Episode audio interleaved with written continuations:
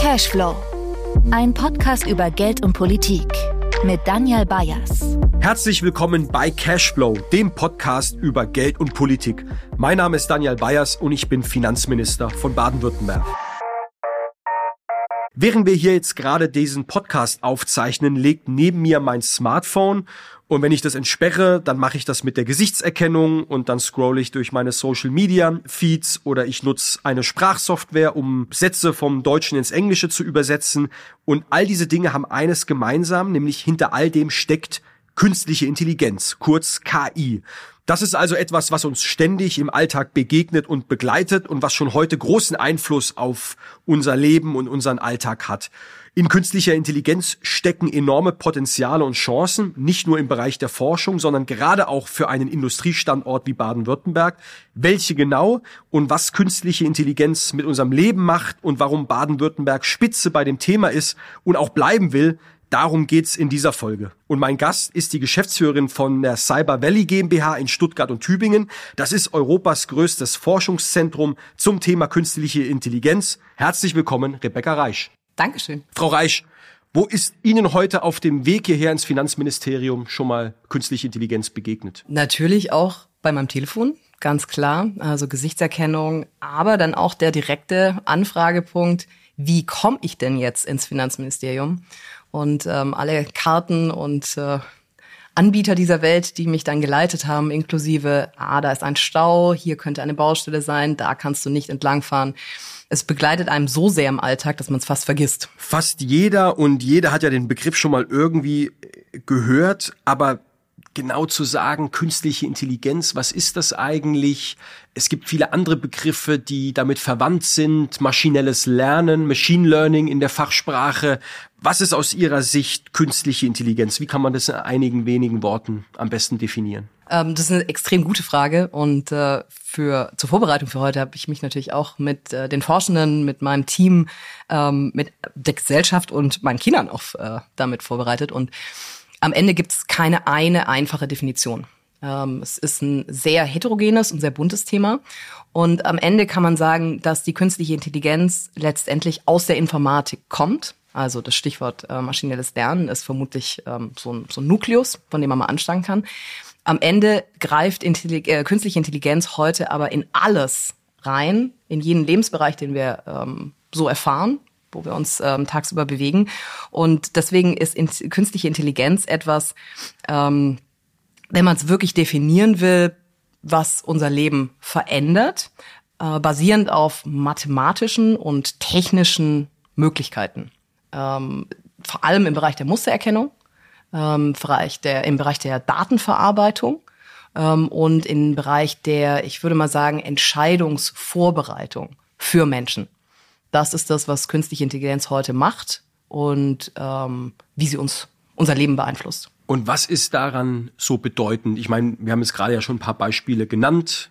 Äh, sie haben die Navigations äh, ähm, System, äh, Thematik erwähnt. Ich hatte gerade irgendwie über ein Beispiel, wie man, wenn man auch äh, Software nutzt, um, um Sätze zu übersetzen. Auch das ist ja eine künstliche Intelligenz, ja. die im Hintergrund arbeitet und bei jedem Übersetzungsvorgang ein bisschen schlauer, ein bisschen besser wird. Sie soll dazulernen das sind Dinge, die machen uns das Leben einfacher. Also bleibt es dabei, aber was ist so grundlegend? Gibt es auch grundsätzliche Veränderungen, auf die wir uns einstellen müssen? Die die künstliche Intelligenz für uns bedeutet oder die wir für die künstliche Intelligenz bedeuten, die wir tatsächlich entwickeln. Denn wir sind ja immer auch Teil dieser künstlichen Intelligenz, die entsteht. Also Stichwort auch Bias. Stichwort das, was wir können ja nur das kreieren, was bereits in uns ist. Und der Versuch im Moment im Bereich der künstlichen Intelligenz ist, darüber hinauszugehen. Also ein selbstlernendes System zu erschaffen, was natürlich dann positive wie auch negative, also auch kritische Aspekte beinhalten kann. Und ich glaube, da liegt ähm, die größte Faszination, vielleicht auch die größte Gedankenwolke, die sich bei uns allen aufmacht, künstliche Intelligenz. Also trifft die dann eigene Entscheidungen? Ich glaube, das ist die wahrscheinlich spannendste Frage. Manche würden sogar sagen, vielleicht eine, sogar eine sehr deutsche Frage. Würde mich auch mal Ihre Einschätzung interessieren, ob da auch in unterschiedlichen Ländern oder kulturellen Regionen diese Themen anders besprochen werden. Aber ich will mal meine eigene Erfahrung teilen. Ich war äh, Mitglied der Enquete-Kommission des Deutschen Bundestages, ein großer langer Report, der dabei rausgekommen ist, ähm, wo sich äh, Politiker zusammen mit Expertinnen und Experten in einem Rundumblick mit gesellschaftlichen, mit wirtschaftlichen, mit wissenschaftlichen, mit sozialen Fragen der künstlichen Intelligenz äh, auseinandergesetzt haben. Und da gibt es die einen Ansätze sehr konkret an Themen. Wie können wir das verbessern? Wie können wir das Gesundheitssystem verbessern? Welchen Einfluss hat die künstliche Intelligenz auf den Finanzmarkt, den Finanzplatz, wenn zum Beispiel künftig Algorithmen darüber entscheiden, zu welchen Konditionen bekommt jemand einen Kredit und nicht mehr irgendwie ein Sachbearbeiter. Aber es ist dann auch immer diese große Frage, übernimmt die Technologie die Kontrolle über die Menschheit und trifft wirklich künftig Entscheidungen? Und was hat der Mensch, was hat die Politik, was hat die Gesellschaft in Zukunft eigentlich noch zu entscheiden? Fast so ein bisschen eine ein dystopischer äh, Blick bis hin dann auf die Frage, richten die Roboter und die künstliche Intelligenz irgendwann mal dann Gewalt gegen die Menschen an? Also ein bisschen auch die Science Fiction in Verbindung mit dem einen oder anderen Horrorszenario. Wie würden Sie auf diese Debatte schauen wie wie, wie bringt man auch das Thema künstlichen Intelligenz der interessierten Bevölkerung näher? Weil ich glaube, nur über diese Schreckensszenarien zu sprechen, ist auch, glaube ich, kein guter Zugang. Aber wie macht man es dann anders? Wie macht man es besser? Dann würde ich jetzt mal gleich hinten bei der Antwort anfangen. Äh, wie macht man es besser? Zum Beispiel mit dem, was wir bei Cyber Valley sehr äh, intensiv praktizieren, jetzt auch mit dem Public Engagement Codex äh, veröffentlicht und quasi in, in Wort und Schrift gegossen haben, ähm, mit einem Dialog mit der Gesellschaft dass es ein integrativer Prozess ist, ähm, künstliche Intelligenz und dieses unglaublich breite Forschungsspektrum und die, die, die Strahlkraft ähm, dieser neuen technologischen Möglichkeiten äh, zu erklären und gemeinsam mit BürgerInnen einfach auch zu besprechen. Also in einem, in einem Austausch zu sein und nicht in einem Sendemonolog, sondern tatsächlich auch das aufzunehmen, was mit dem, was wir erforscht haben, nicht im Elfenbeinturm, sondern äh, tatsächlich auch äh, auf die Straße, auf den Marktplatz zu bringen ähm, und das, was zurückkommt, wieder aufzunehmen und in die Forschung zu integrieren. Ein ganz wichtiger Punkt, den Sie vorhin angesprochen haben, war ähm, der kulturelle Unterschied. Ich glaube schon, dass wir in Deutschland ähm, extrem German Gründlichkeit, das äh, liegt uns am Herzen. Also wägen wir sehr viele Dinge ähm, a priori ab um nachher gute Entscheidungen treffen zu können. Das macht uns erfolgreich, ähm, das macht uns aber in vielen Dingen auch langsam. Und künstliche Intelligenz ist was, was in anderen Kulturregionen, ich sage jetzt mal Nordamerika oder auch Asien, anders betrachtet wird. Ähm, dort wird mehr die auf Geschwindigkeit gesetzt und mehr auf die Möglichkeiten und Chancen und weniger auf die, ich sage jetzt mal, ethischen Implikationen und welche vielleicht auch dystopischen äh, Zukunftsszenarien sich daraus ergeben. Also erstmal forschen und dann gucken, was passiert. Und in Deutschland haben wir einfach auch eine Kultur der, äh, der Vorsichtigkeit. Das ist jetzt, die Hypothese ist, das eine ist besser als das andere. Nein, ich würde einfach mal sagen, ähm, gucken, beides hat seine Berechtigung und es hat auch einfach unterschiedliche Anwendungen. Also wenn man sieht, in welche Forschungsbereiche auch die künstliche Intelligenz reinreicht bei uns, gibt es zum Beispiel in Cyber Valley sehr viele Richtungen, die Richtung Ökologie auch gehen, ähm, Umweltanwendungen. Ähm, das ist vielleicht für Nordamerika weniger interessant. Die haben einfach einen anderen Fokus oder eine andere ähm, Forschungsrichtung, ähm, in die sie gehen. Oder in Asien dann nochmal ganz anders, wo es mehr um vielleicht Sicherheitsaspekte geht. Ja, oder um es auch, auch klar offen auszusprechen, wo der Staat Technologien nutzt, um die Gesellschaft, Bürgerinnen und Bürger zu überwachen. Und auf der anderen Seite, ich würde jetzt mal sagen, auch Sie hatten die, die USA angesprochen, ähm, sehr chancenorientiert, sehr anwendungsorientiert, natürlich auch eine ganz andere Sensibilität, Umgang mit Daten, Datenschutz, Persönlichkeitsdaten. Und ich glaube, wir sollten daran arbeiten, einen gemeinsamen und gar nicht nur deutschen, sondern europäischen Weg zu gehen, der auch beide Welten zusammenbringt. Und wenn ich sage beide Welten, meine ich einerseits das Vorsichtsprinzip und auch das Abwägen wirklich ernst zu nehmen, die ethische Dimension von künstlicher Intelligenz, glaube ich, sehr ernst zu nehmen und auf der anderen Seite zu schauen, dass man zu anderen Ländern in der Region nicht den Anschluss verliert, dass man schneller wird in der Anwendung, auch in der Kommerzialisierung von Ideen werden wir sicherlich auch im weiteren Gesprächsverlauf nochmal näher drauf eingehen. Aber ich bin davon überzeugt, zu sagen, wir kümmern uns über die Ethik der künstlichen Intelligenz und das Geschäft und die Innovation sollen andere machen, das wäre eine schwere Arbeitsteilung, eine schwierige Arbeitsteilung. Und ich glaube, man hat am ehesten auch die Möglichkeit, Standards, was Ethik und soziale und regulatorische Aspekte angeht, wenn man selbst in die Anwendung geht. Beides gehört sozusagen zusammen.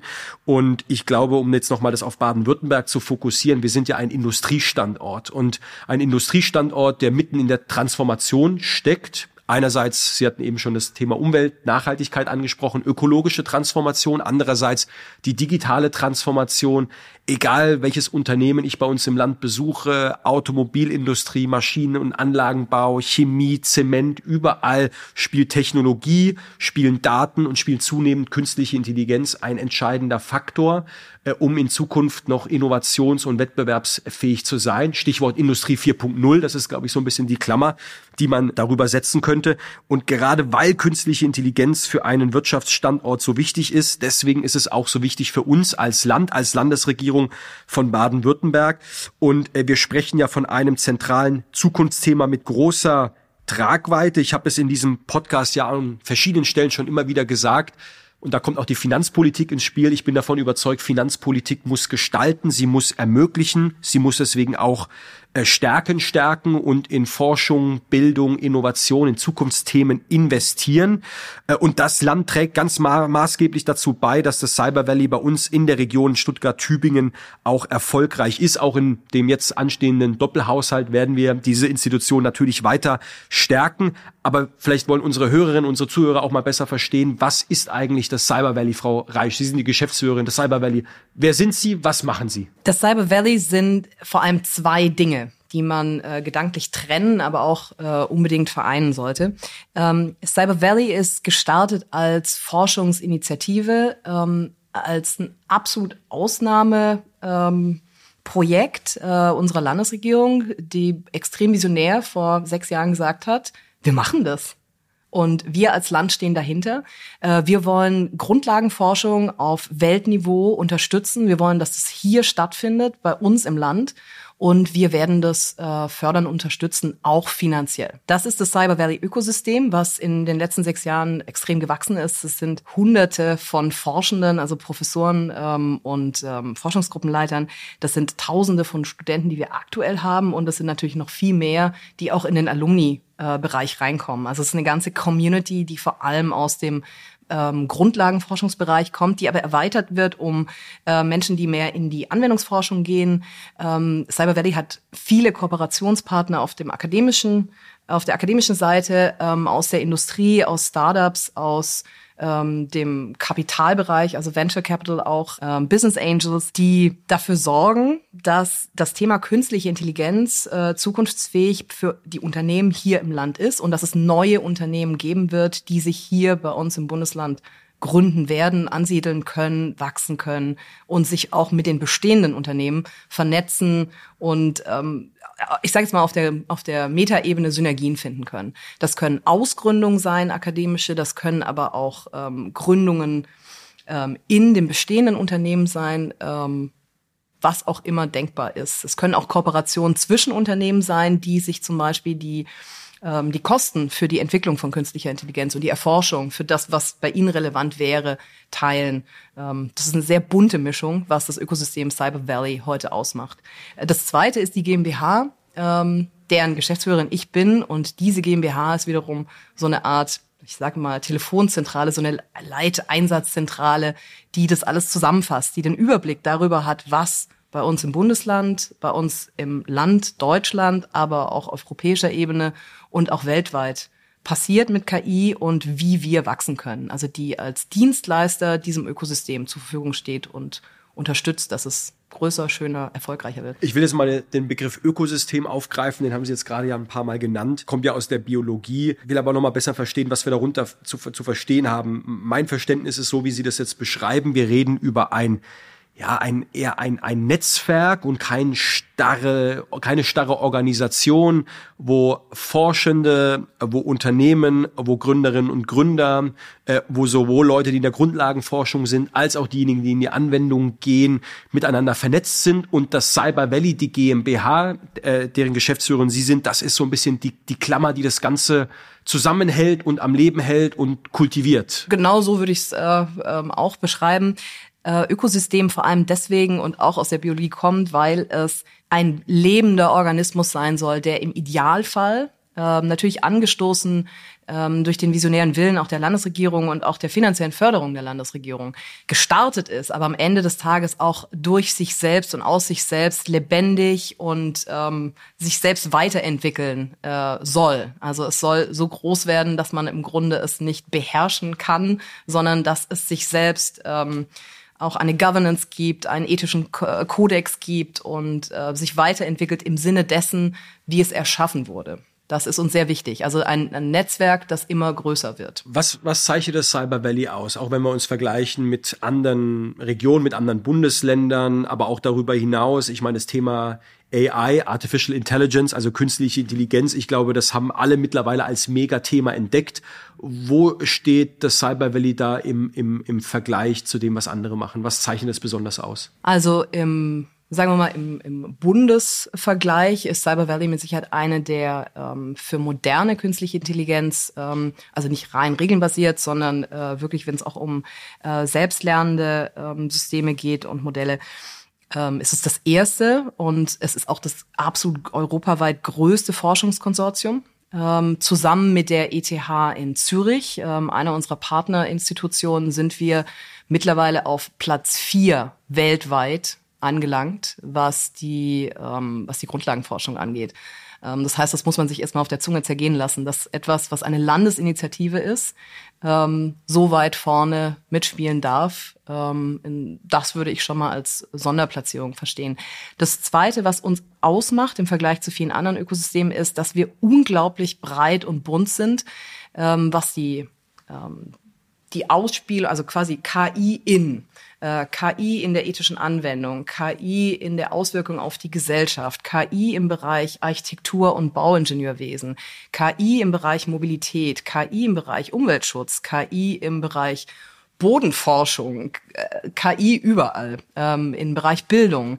Wir haben einen KI-Makerspace. Wir kümmern uns um äh, auch die Kinder, äh, also frühe Bildung. Es geht um den Health-Bereich ähm, künstliche Intelligenz, die quasi überall äh, reinkommen kann und die Forschungs ähm, die Forschungsrichtungen der Forschenden im Cyber Valley sind einfach unglaublich divers. Das ist eine Sache.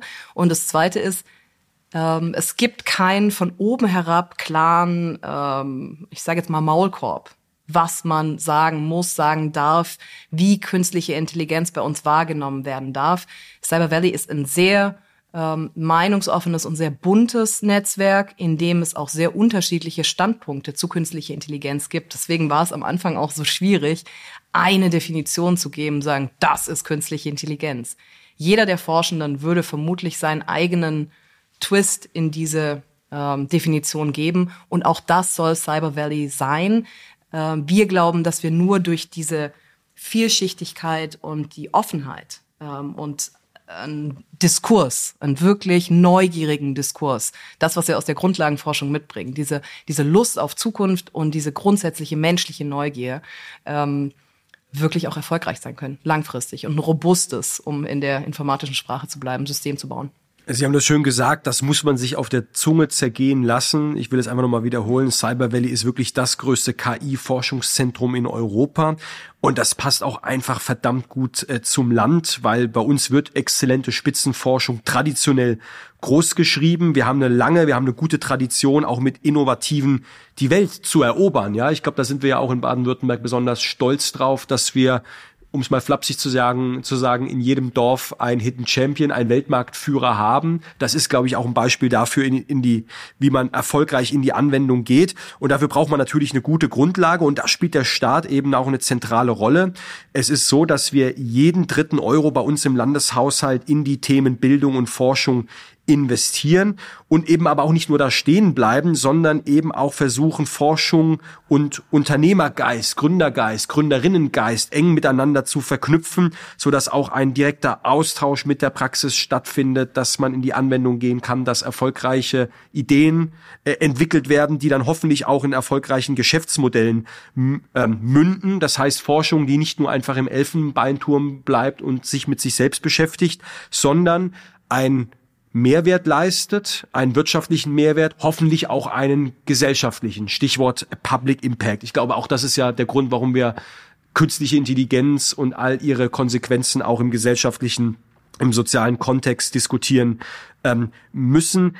Können Sie noch mal beschreiben aus Ihren Worten, Frau Reich, heraus, für eine Industrie, für einen Wirtschaftsstandort? Wo liegt auch der Mehrwert des Cyber Valleys und wo liegen hier auch die Potenziale für die künstliche Intelligenz, das, das Land buchstäblich wirklich nach vorne zu bringen? Also natürlich ist Baden-Württemberg einfach ein Wirtschaftspowerhouse. Das waren wir ähm, jetzt die letzten Jahrzehnte und das wollen wir auch bleiben. Insofern ist Cyber Valley der Anspruch, den wir aus der Grundlagenforschung haben, äh, wirklich ganz vorne in der Spitze mitzuspielen. Passt extrem gut zu diesem Wirtschaftspowerhouse-Anspruch, den wir als Baden-Württemberg sowieso haben.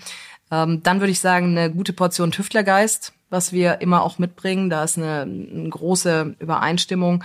Und ähm, das Dritte für mich ist aber auch dieses durchaus baden-württembergische Understatement. Wir machen es halt. Wir sind dann der Hidden Champion in den Tälern äh, wir schreien es nicht immer nur raus. So, und da kann Cyber Valley helfen, dass es auch mal eine breitere Plattform bekommt, dass es wirklich auch ähm, gesehen wird und auch klar wird, dass ich sag mal, das Licht Richtung künstliche Intelligenz für bestimmte Anwendungsbereiche einfach auf Baden-Württemberg zeigt. Und ähm, für die Wirtschaftsunternehmen, die ja sehr unterschiedlich sein können. Ich würde jetzt mal drei Kategorien rausgreifen. Ähm, das eine sind die großen Player, die auch bei uns äh, Partnerunternehmen von Cyber Valley heute schon sind, also ähm, ansässigen Lokalmatadoren. Ähm, äh, Bosch, Daimler, Porsche, aber auch andere sehr große Mittelständler, die natürlich eigene Forschungseinrichtungen haben, sehr viel schon mit Richtung, äh, Richtung künstliche Intelligenz machen. Ähm, die suchen den direkten Kontakt auch zu den Forschenden, zu den Spitzenforschenden, um noch weiterzukommen. Da hilft Cyber Valley einfach die richtigen Leute miteinander äh, zu vernetzen. Da entstehen große schöne. Und da sind solche Themen, wie gehe ich jetzt mal von aus, die Namen, die Sie genannt haben, die waren jetzt sehr automobil äh, Industrie geprägt, Themen wie autonomes Fahren zum Beispiel. Ein Beispiel, ähm, aber auch Energie ist natürlich ein ganz, ganz großes Thema. Ähm, also wie kann man effizient mit den Energien umgehen, die wir haben? Wie können wir Infrastruktur schlau machen?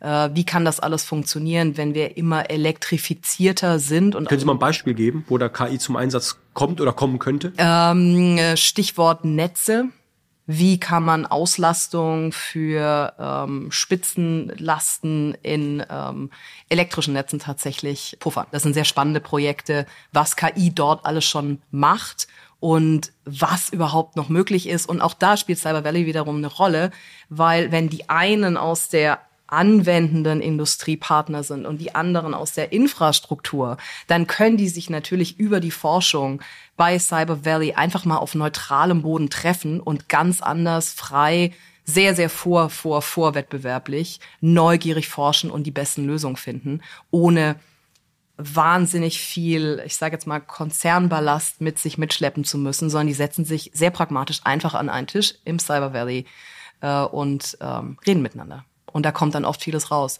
Die zweite Gruppe, auf die ich eingehen möchte, wären die Startups. Ähm, wir haben es geschafft, hier auch eine, eine lebendige Startup-Szene zu haben in Baden-Württemberg. Im Vergleich, ich komme gerade aus Berlin, ähm, im Vergleich zu Berlin würde ich sagen, furchtbar hip in Berlin. Äh, da geht richtig viel, da ist Puls. Baden-Württemberg ist einfach ein Platz, an dem wir auch machen. Wir schaffen halt, ja. Wir krempeln mal die Ärmel hoch und das ist dann vielleicht ein bisschen weniger äh, in die Welt gerufen und ein bisschen weniger aufregend. Aber es wird halt einfach gemacht. Ja, am Ende passieren Ergebnisse.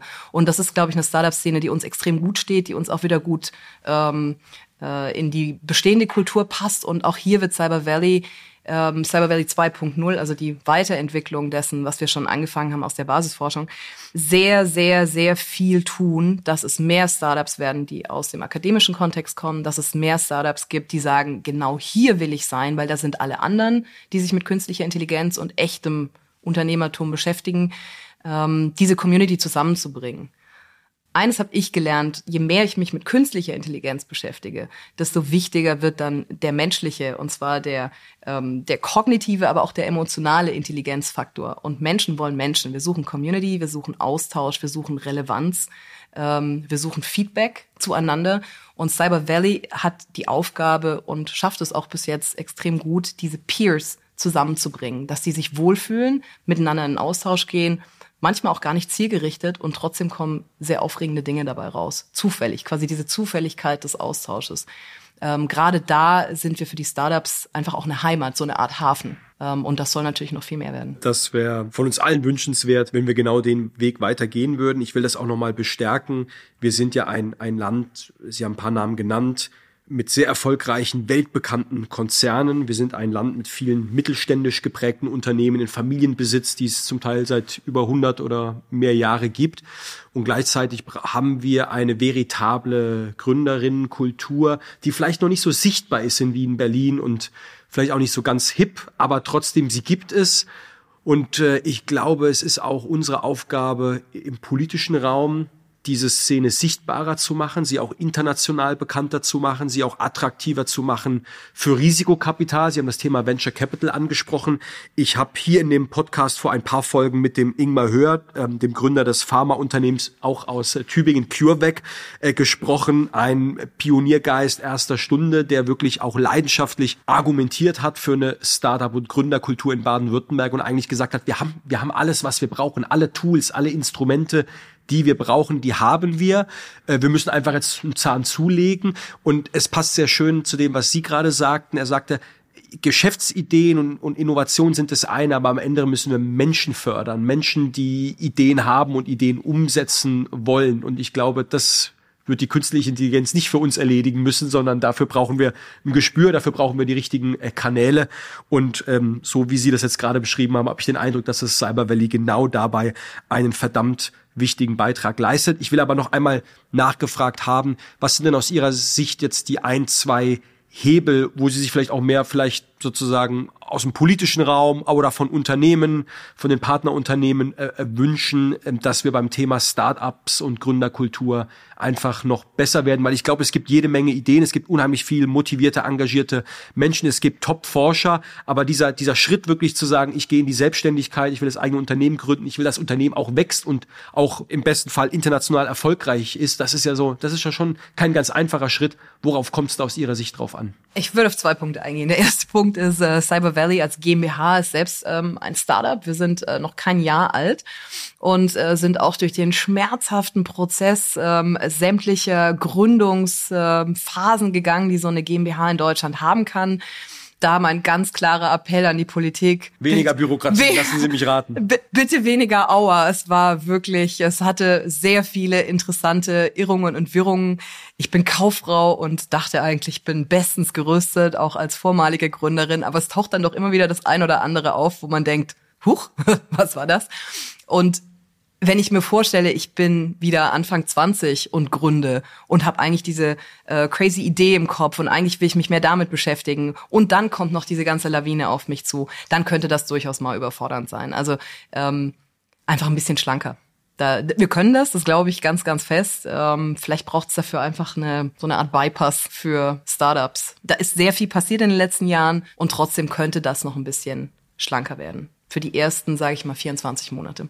Das nehmen wir jetzt auch nochmal mit. Das ist natürlich immer schwierig, um jetzt gleich mal der Bedenkenträger zu sein, immer ähm, Sonderausnahmen für bestimmte Unternehmenssegmente oder Branchen zu machen. Aber ich würde Ihnen erstmal grundsätzlich dahin recht geben, wir müssen schneller werden. Wir müssen insgesamt ja. schneller werden. Das Thema Bürokratieabbau ist ein Megathema uns treibt es an allen Ecken und Enden um. Denken Sie daran, dass es unheimlich viel Zeit dauert, eine Genehmigung beispielsweise zum Bauen von einem Windrad bekommt, um mal ein Beispiel zu nennen. Also wenn wir schneller werden wollen in der Transformation, egal ob es jetzt um das Thema Nachhaltigkeit geht oder um das Thema Digitalisierung und künstliche Intelligenz.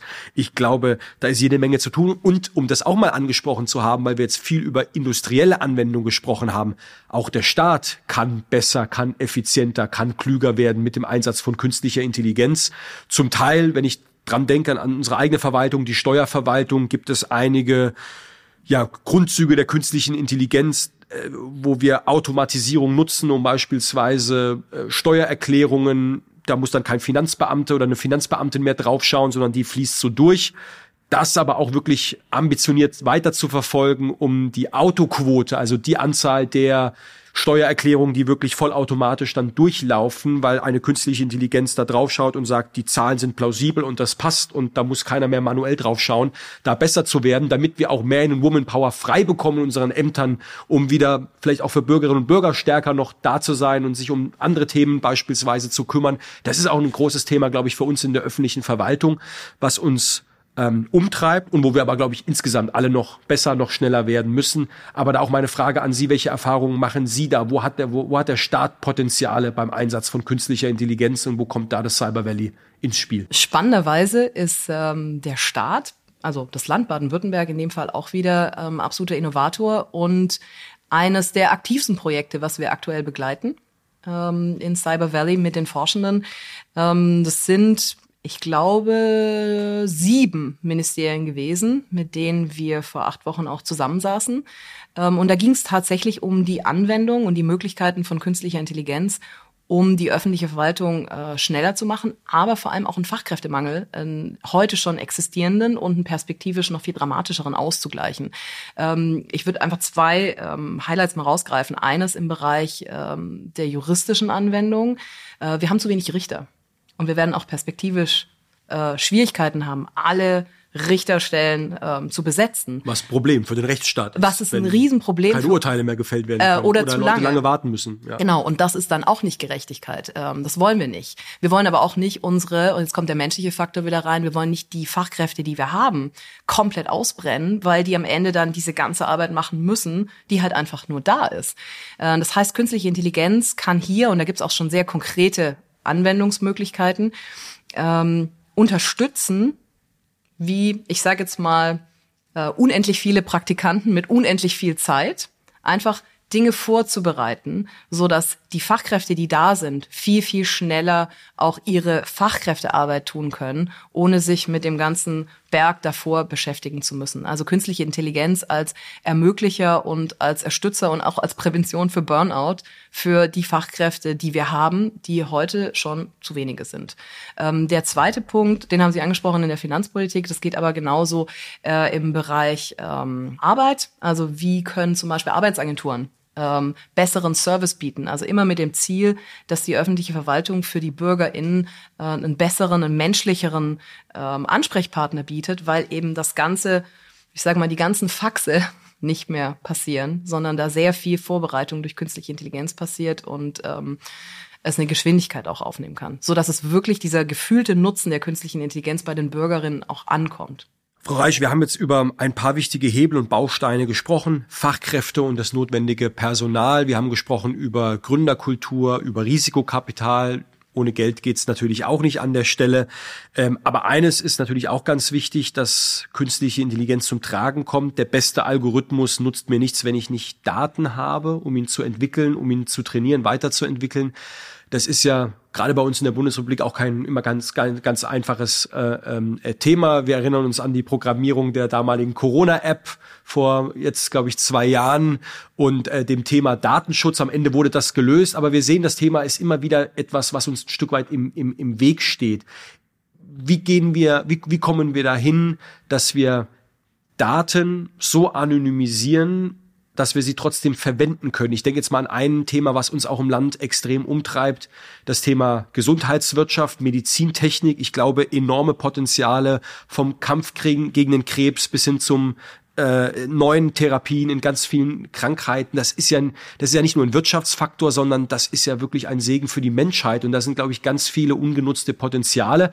Aber um dahin zu kommen, geht es natürlich auch darum, sensible Gesundheitsdaten, die jetzt nicht irgendwo an jeder Ecke zur Verfügung stehen und ist auch richtig so, aber die wird man natürlich brauchen, um einmal ein Beispiel zu nennen, aber ganz grundsätzlich, wie schauen Sie auf dieses Thema Daten? Wie können wir besser werden, dass wir Daten, die wir auch haben, nutzen können, nutzbar machen, um ja auch die Gesellschaft besser zu machen und das Leben von Menschen einfacher zu machen. Cyber Valley hat bereits Gespräche auch mit den großen äh, Unikliniken, wie wir genau dahin kommen. Äh, wir arbeiten gerade an einer äh, Möglichkeit zu kooperieren und ähm, Richtung Daten einfach auch einen Vorschlag zu machen, dass man mal sagen kann, so könnte es gehen. Also ich glaube, das ist ein wesentlicher Punkt, dass diejenigen, die die Daten haben, ähm, einen ethisch vertretbaren, rechtlich guten Vorschlag machen können, der dann auch politisch ähm, und öffentlich diskutiert werden kann. Also ich glaube, das ist der eine Weg. Das ist quasi dieses Vorschlagswesen äh, von den Experten.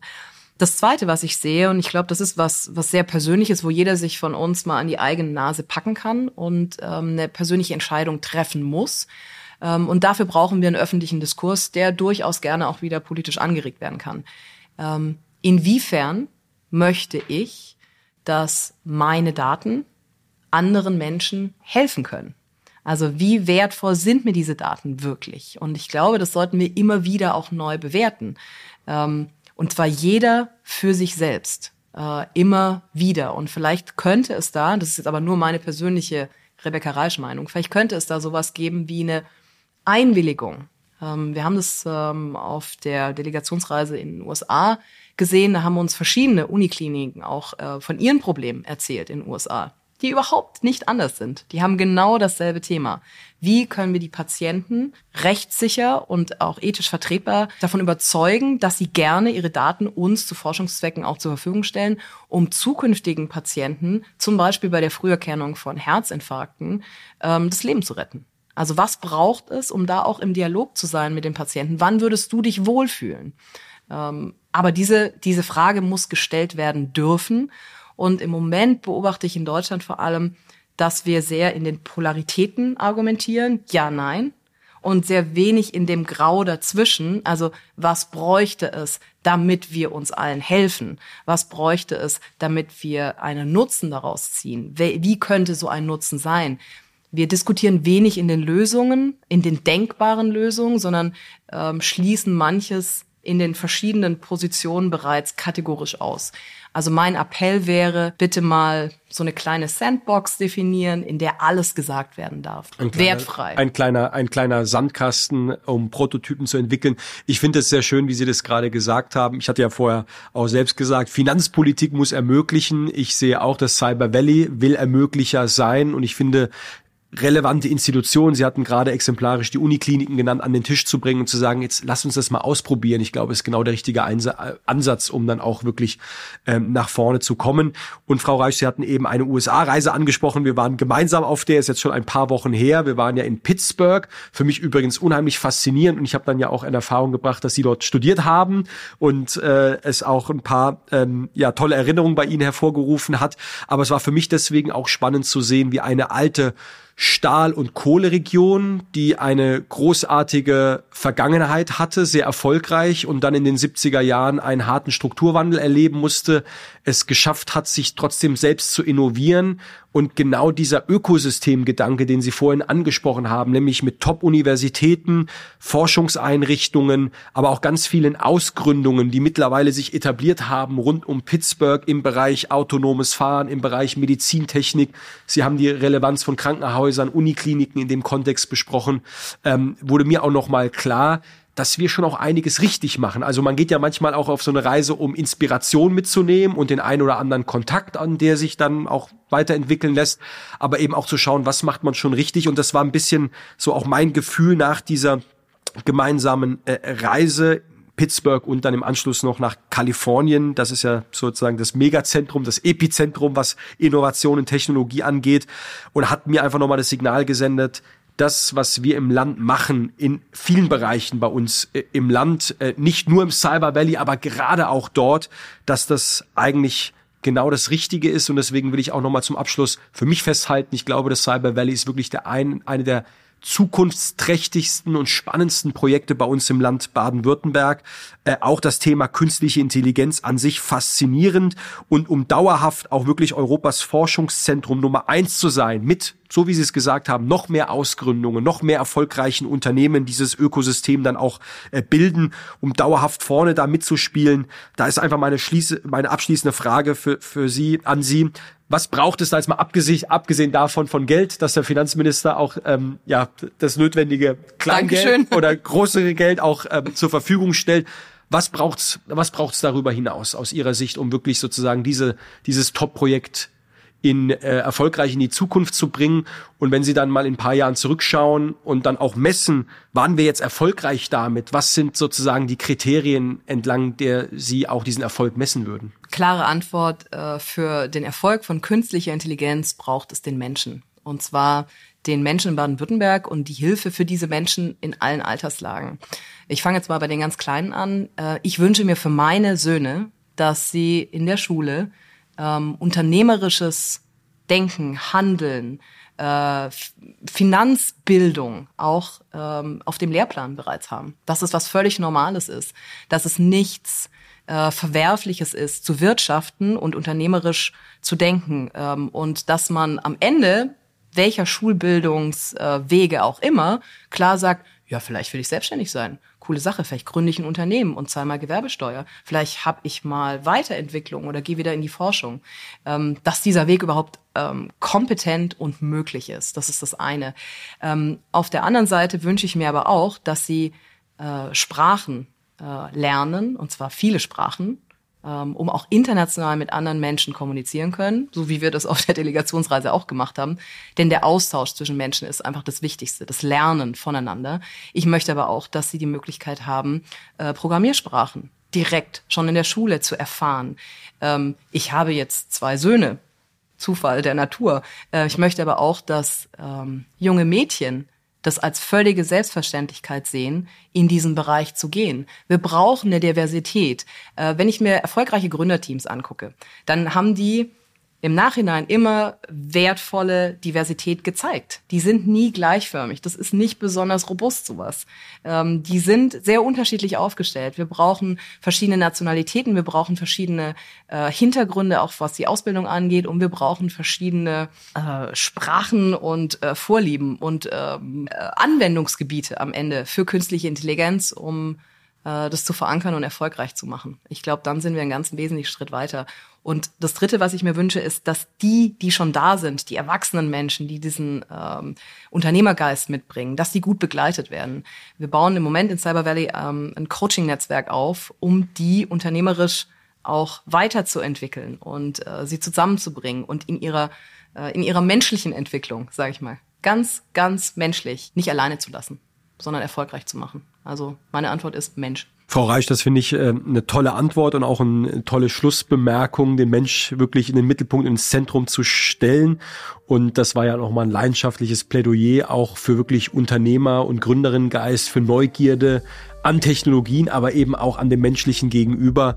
Und wenn das Cyber Valley äh, da weiterhin einen Beitrag leistet, ich glaube, dann ist das wirklich eine gute Sache. Ich beneide Sie sehr. Das ist, glaube ich, einer der spannendsten Jobs, die wir, die wir hier im Land in Baden-Württemberg haben.